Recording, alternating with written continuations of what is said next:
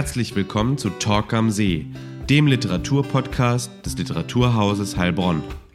Wir bieten Literatur pur und sind für euch im Gespräch mit AutorInnen aus dem ganzen deutschsprachigen Raum.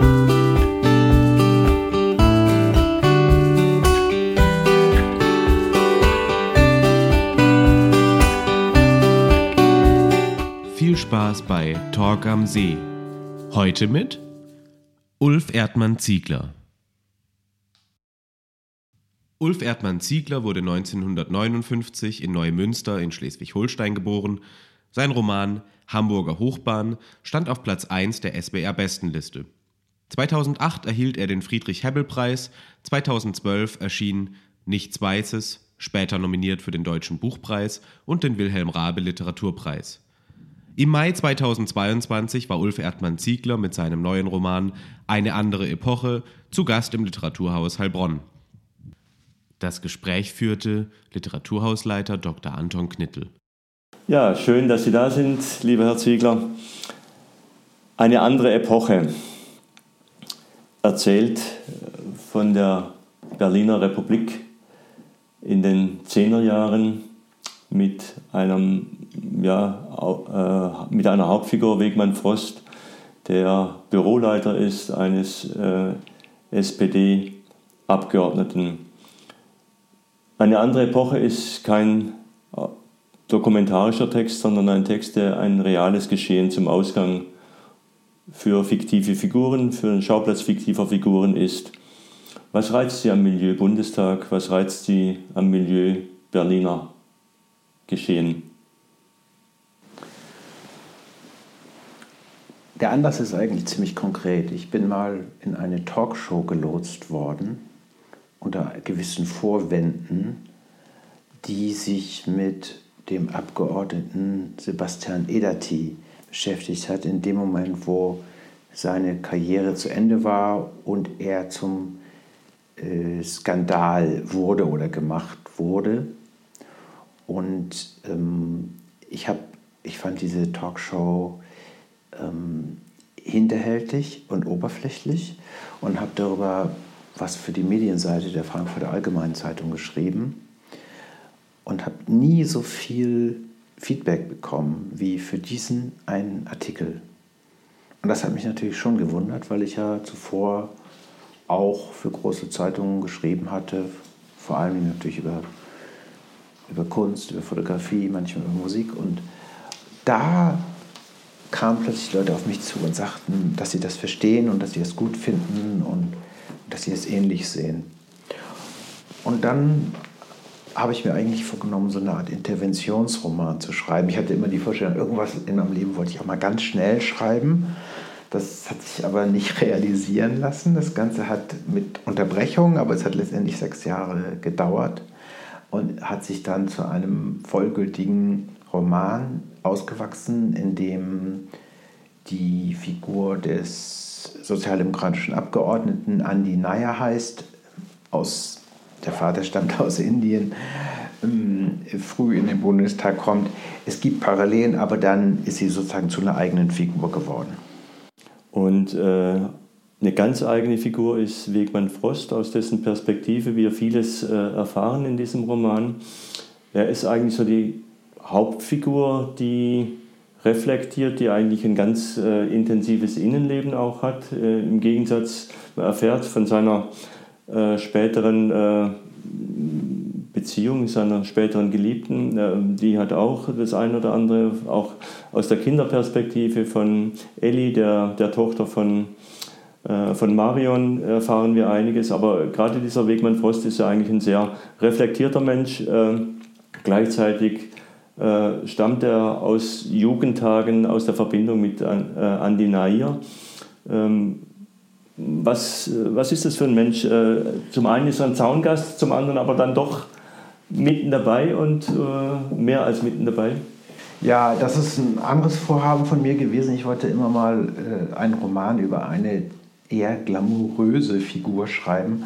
Und das ist mir bisher nicht gelungen. Ich habe festgestellt, dass wenn es um das Beobachten geht, die, die, die äh, glamouröse oder sehr öffentliche oder sich spreizende Figur nicht besonders glaubhaft ist. Also am besten kann immer der beobachten, der sich im Hintergrund bewegt. Und äh, am ehesten wird jemand ehrlich mit sich sein, der vielleicht nicht vom allergrößten Ehrgeiz getrieben ist. Und so jemand ist der Wegmann Frost. Was Sie eben erwähnt haben, ist natürlich richtig. Die, die, ähm, die Tochter seiner, seiner Freundin, mit der er ja von einem Tag auf den anderen grotesk fast zusammenzieht, die Tochter von Marion, Ellie, äh, ist diejenige, die in Wegmann das herausbringt, was er eigentlich ist. Also das ist ein, ein Mädchen, das äh, mit, mit einem halben Jahr, als sie erst ein halbes Jahr alt war, seinen, den Vater verloren hat beim Anschlag auf das World Trade Center, ein Bankervater. Und die Bankermutter ist halt übrig geblieben, aber sie äh, ist ein vaterloses Kind, das in Wegmann versucht, den Vater zu finden. Und Wegmann ähm, ist insofern dort in einem Double Bind, als er selbst ein vaterloses Kind ist. Und deshalb sehr damit hadert, äh, dass er das jetzt will, dieser Vater zu sein. Mhm. Äh, gerade nochmal zurück, ist, Sie haben es jetzt gerade erwähnt, es gibt verschiedene Spiegelungen. Die vaterlose äh, Tochter Elli, Mutter, Mutter und vaterloser äh, Wegmann Frost, beziehungsweise der dann beim Onkel aufgewachsen ist in der Bückeburger, Bückeburger, Bückeburger Gegend. Ja. Ähm, es gibt verschiedene Spiegelungen. Das brennende Haus in Zwickau, die Villa in äh, Großburg-Wedel. Äh, das sind äh, verschiedene Dinge. Was reizt Sie an dieser, nochmal an dieser Berliner, Berliner Blase, sage ich jetzt mal? Ist es tatsächlich das Brennglas auf die Gesellschaft zu der Zeit? Irgendwo im Roman fällt auch mal der Satz, das ist eben Gesellschaft. Also natürlich interessiert mich die Gesellschaft und die äh, Gesellschaft interessiert mich vielleicht jetzt mehr als ähm, die Verfassung zum Beispiel. Ähm, also in der Berliner Blase würde ich das ja nicht nennen. Ich glaube, dass jede Hauptstadt äh, so Spezifika entwickelt und natürlich den Nachteil hat, dass sie äh, eigentlich ja diese vielen Menschen aus den Regionen, aus den entlegensten Regionen zusammenbringen soll. Aber dann, äh, dort werden sie dann plötzlich alle heimlich Hauptstädter. Und äh, besonders äh, argwöhnisch wird das ja belauert von den US-Amerikanern, die ja ihr Washington DC mit einer Inbrunst hassen, die wirklich verdächtig ist. Äh, bei uns ist es natürlich nicht so krass, aber Berlin ist eben ähm, eine historische Hauptstadt es ist eine illegitime Hauptstadt gewesen, nämlich die der DDR, was es ja gar nicht hätte sein dürfen nach den äh, Abkommen der Alliierten. Und ähm, ist dann eben ähm, kurz gar nicht Hauptstadt gewesen und dann eben äh, mit dem Stimmen des Bundestages es ge wieder geworden. Und insofern gibt es da einige Schichten und Bezüge ich habe ja dieses Bild geschaffen äh, von Wegmann, der aus dem Bundestag rausgeht in Richtung Friedrichstraße und wo das Stadtbild quasi umkippt in ein Schwarz-Weiß. Mhm. Ja, und, ähm, und die Friedrichstraße wird beschrieben als eine, eine Straße, die aussieht wie eine Straße im Wilden Westen ohne Mittellinien. Mhm. ähm, und da versuche ich so mit den, mit den Bildern zu spielen, die Berlin irgendwie in sich hat. Und ich weiß natürlich, dass das in der deutschen Literatur von den jungen Leuten vor allem hoch und runter geschrieben worden ist. In meinem Studium hieß es noch, es gibt eigentlich keinen zeitgenössischen Berlin-Roman. Mhm. Und dann gab es plötzlich ganz viele. Und ich wusste, dass ich da ähm, einen eigenen Weg gehen muss. Und das habe ich halt so getan, dass ich den Bundestag und ein Bundestagsbüro tatsächlich zum Schauplatz dieses Romans gemacht habe. Dafür habe ich ein kleines Praktikum gemacht bei einer SPD-Abgeordneten, die mich genommen hat. Also ich habe schon gesagt, was ich vorhabe.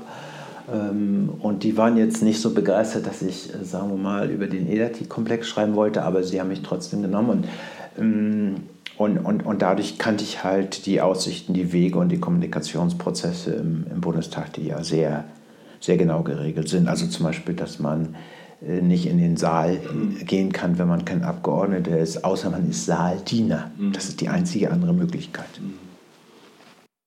Und ähm, im Roman kommen ja auch verschiedene äh, Zeitebenen äh, zur Sprache. Das ist zum einen natürlich die, wie gesagt, die 2010er Jahre, 2011 bis 2013, Anfang 2014. Äh, zum anderen aber auch die, die 80er bzw. 90er Jahre, als Gerhard Schröder in Hannover in Niedersachsen äh, Ministerpräsident wird und äh, auch die drei jungen Männer, die, die sich dort finden im, im Schaumburg-Lipperland in, in Bückeburg auf Schröder Spuren, Acker Schröder wandeln. Ähm, was, wie kann man die, die verschiedenen Epochen, Ihr Roman heißt ja eine andere Epoche, wie kann man die charakterisieren? Also der Roman heißt eine, eine andere Epoche, weil er von einer Zeit handelt, als rechtsextrem zu sein und die Bundesrepublik zu bedrohen, auch versteckt und verdeckt zu bedrohen, ähm, erst gar nicht gesehen wird und in wo es rauskommt, ein, ein, ein, ein Riesenskandal ist, der die Bundesrepublik erschüttert. Während wir ja jetzt äh, eine rechtsradikale Partei im Bundestag haben. Ich äh, nenne sie, ohne zu scherzen, immer den legalen Arm von Beate Zschäpe. Und, ähm, und das war natürlich damals nicht so. Und deshalb ist es eine andere Epoche. Das ist ein Epochenbruch. Und wir dachten ja, ich dachte jedenfalls, dass wir drumherum kommen, weil wir ja die, die Linke hatten. Und wir, wir dachten eigentlich, dass die Linke die Unzufriedenheit des Ostens quasi vollkommen reflektiert und viel besser darstellt, als äh, irgendeine andere Fraktion das könnte. Und äh, das hat sich als auf die Dauer nicht als tragend erwiesen und so ist über Pegida die AfD entstanden. Ähm, das ist natürlich das Wichtige, wenn man über eine Epoche, eine andere Epoche schreibt, dass man sich ganz und gar hineinversetzt in die Zeit, als Erzähler nicht wissend, was dann kommt.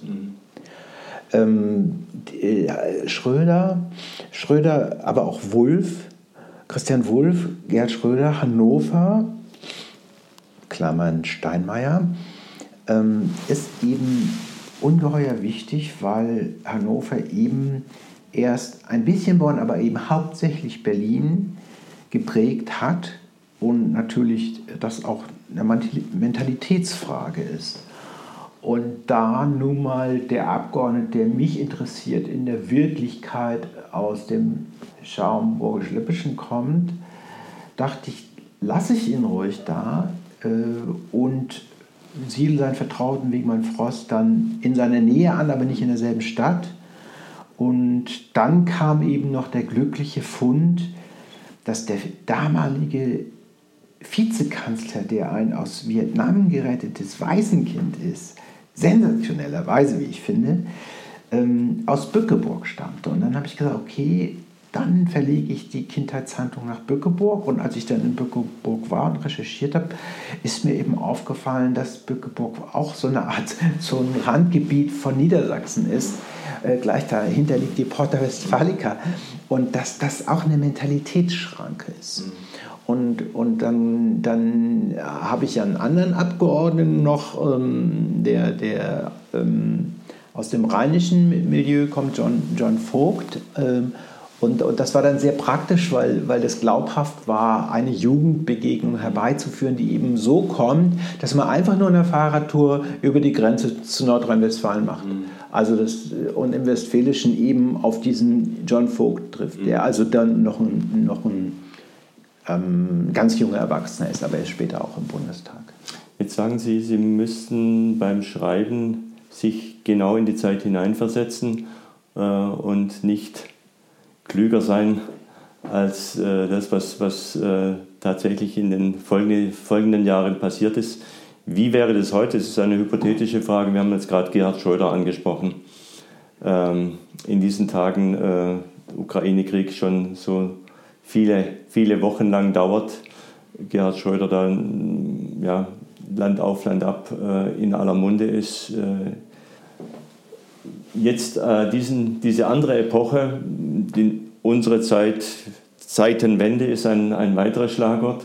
Mhm. Ähm, wenn Sie jetzt zehn Jahre zurückgehen müssten nochmal und heute diese Zeit äh, um 2011, 2013 zu beschreiben, in dieser stillgestandenen Zeit äh, zwischen, ja, zwischen den zwei Bundestagswahlen? Ja, äh, Gerd Schröders Entwicklung war damals schon absehbar. Äh, seine russische Verbindung kommt in dem Roman nicht vor, weil es um seinen Einfluss geht aus Niedersachsen heraus. Äh, und, und diese Abgeordneten sind, die sozialdemokratischen Abgeordneten sind quasi zu, zu Gewinnern, also Mitregierenden geworden, eben über Schröder. Und hätte Schröder nicht gegeben, wäre es nicht passiert. Und insofern ist Schröder für sie ein, ein Idol. Also heute wird ja ein großes Aufhebens darum gemacht und Steinmeier hat sich ja sogar entschuldigt, zu Russland freundlich gewesen sein. Das halte ich für, für ein bisschen geschmäcklerisch, aber das ist meine erste Kritik an Steinmeier. Ich habe ihn sonst einen sehr guten Bundespräsidenten gefunden.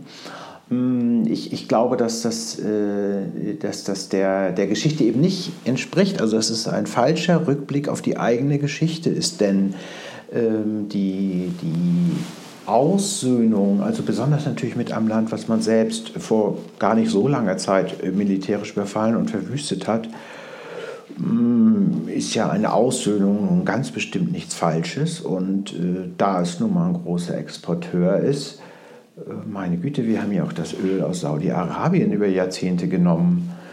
Ähm, also warum sollten wir nicht versuchen, mit den Russen in Nachbarschaft, Frieden, in Kooperation, Austausch und in bis zu einem gewissen Grad auch tatsächlich dann ökonomischer gegenseitiger Abhängigkeit leben können. Ich, ich finde das keine abwegige Idee und wenn man, wenn man solche Vorstellungen der, der Brücken und der Versöhnung von vornherein ausschließt, dann ist man ja sozusagen gleich beim Krieg. Mm, gehen wir nochmal zum Das war jetzt aber keine pro-russische Äußerung, ja, ja, ist klar, ne? mhm. habe das, hab das verstanden, ja. Ähm, Gehen wir noch mal äh, von der aktuellen politischen Lage zurück zu, zu Berlin und ähm, der vermeintlichen Provinz Bückeburg, dieser, diesen zwei Welten oder vielleicht sind es auch nicht zwei Welten, das, das Gleichzeitige, das Ungleichzeitige oder umgekehrt, äh, was da stattfindet. Ähm, man hat so den, den Eindruck, dieses Bückeburg, die vermeintliche Idylle, es kommt dann auch die, die Szene äh, im Roman, als, als die, äh, die äh, Lastwagen gepackt werden von, von Bonn nach, nach, äh, nach Berlin. Das ist so eine, eine Spiegelszene letztendlich. Äh, es ist ein Halt. Die Koffer sind gepackt, aber man weiß nicht so genau, hat man alles mitgenommen, ist alles drin. Äh, was erwartet einem das an, an der anderen Stelle? Und genauso ist so mein Eindruck, ähm, ist dieses, dieses Bückeburg, diese ja, Aufbruch und dann trotzdem das Verharren im, im Althergebrachten. Oder lese ich das zu eng? Ich glaube ja, dass alle westdeutschen Klein- und Mittelstädte dieses Verharren oder Beharren haben. Äh, da, da geht die Uhr schon langsamer. Das heißt natürlich nicht, dass die Menschen nicht wüssten, was los ist. Und mm, mir ist es ja so wichtig, die Herkunft zu beschreiben, weil ich meine, dass man als Romancier sich einfach da entscheiden muss. Also ich weiß, es gibt natürlich auch Romane, die mit Herkunftslosigkeit arbeiten oder sogar mit Figuren, die zum Beispiel äh, die ganze Zeit 300 äh, Seiten sprechen, keinen Namen haben oder so das ist Monsieur Test, klar, aber, ähm, aber ich selbst äh, meine eben, dass man die, dieses Authentische der Epoche fassen muss und das Authentische des Ortes fassen muss. Und wenn man dann noch das Arbeitsleben dazu nimmt, nur das Arbeitsleben, dann hat man schon eine ziemlich komplexe Welt. Und daran kann man testen, ob die Figur, die man erfunden hat, also bei mir ist es Wegmann Frost, ob diese Figur auch laufen lernt. Ja, weil, weil ähm, ja, Mails verschicken oder schnell auf der Autobahn fahren oder sich, äh, sich haarsträubend verlieben. Das kann sozusagen irgendwie jeder. Äh, aber aber wenn es ums Eingemachte geht, und in diesem Fall kommt ja die ganz große Krise, weil er ja als Abgeordneten Büroleiter äh, seinen Job verliert, mhm. ähm, da, da muss man dann schon sozusagen die Verhältnisse austesten. Und deshalb endet der Roman ja auch in Hongkong weil, weil, weil sowas eben passiert. Also das sind sozusagen die globalen Verwerfungen, die Individuen zustoßen. Äh, früher wäre man vielleicht dann in so einer Krise zurückgegangen nach Bückeburg oder nach Kalf. nach Kalf, ja. Jetzt vielleicht zum Abschluss noch eine Frage, die äh, vermutlich auch nicht so ganz so einfach zu beantworten ist. Ähm, im Roman wird ja auch die Zeitenfrage gestellt. In welcher Epoche leben wir eigentlich? Wann wissen wir, wann beginnt eine Epoche oder wann sind wir am Ende einer Epoche? Was würden Sie zur Gegenwart sagen? Na, das ist äh, tatsächlich jetzt ein äh, terminologisches Problem, weil äh, eine Ära oder eine Epoche eben immer erst dann zu erkennen ist, wenn sie endet. Mhm. Also wenn, wenn man nicht weiß, dass sie endet, äh, das ist ja auch die These, die im Roman implizit ja. Äh, gilt, äh, dann dauert sie noch an. Gut, vielen Dank, lieber Herr Ziegler. Schön, dass Sie da sind Danke. und dass Sie da waren. Das war Talk am See, der Literaturpodcast des Literaturhauses Heilbronn. Wenn euch die Folge gefallen hat, dann abonniert den Podcast ganz einfach auf Spotify oder überall, wo es Podcasts gibt. Mehr Informationen findet ihr auf unserer Homepage unter www.literaturhaus-heilbronn.de slash podcast.